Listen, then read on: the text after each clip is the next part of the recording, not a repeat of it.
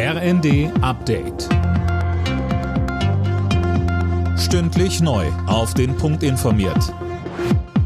Ich bin Silas Quiring. Guten Tag.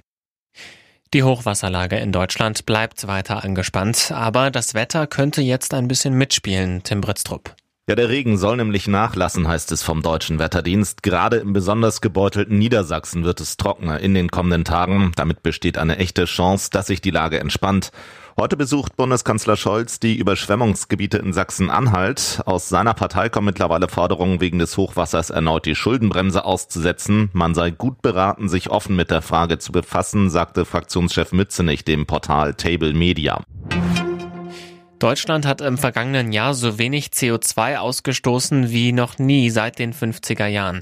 Im Vergleich zum Referenzjahr 1990 sank der Ausstoß um 46 Prozent auf 673 Millionen Tonnen. Grund dafür ist, dass wegen geringerer Stromnachfrage deutlich weniger Kohle verfeuert wurde.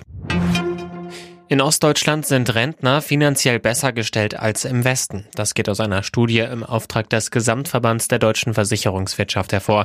Mehr von Philipp Nützig. Unter finanziellen Aspekten lebt es sich im Alter am besten in Gera in Thüringen.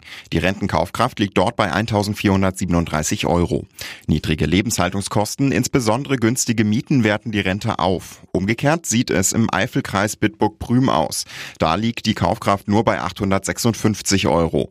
Für die Versicherungswirtschaft ist klar, vor allem in teuren Regionen reicht die gesetzliche Rente alleine nicht. Flüge innerhalb Deutschlands spielen eine immer kleinere Rolle im Flugverkehr. Im vergangenen Jahr war von Januar bis Oktober etwa jeder fünfte Flug ein innerdeutscher. Vor Corona war es im gleichen Zeitraum noch jeder vierte, teilte das Statistische Bundesamt mit.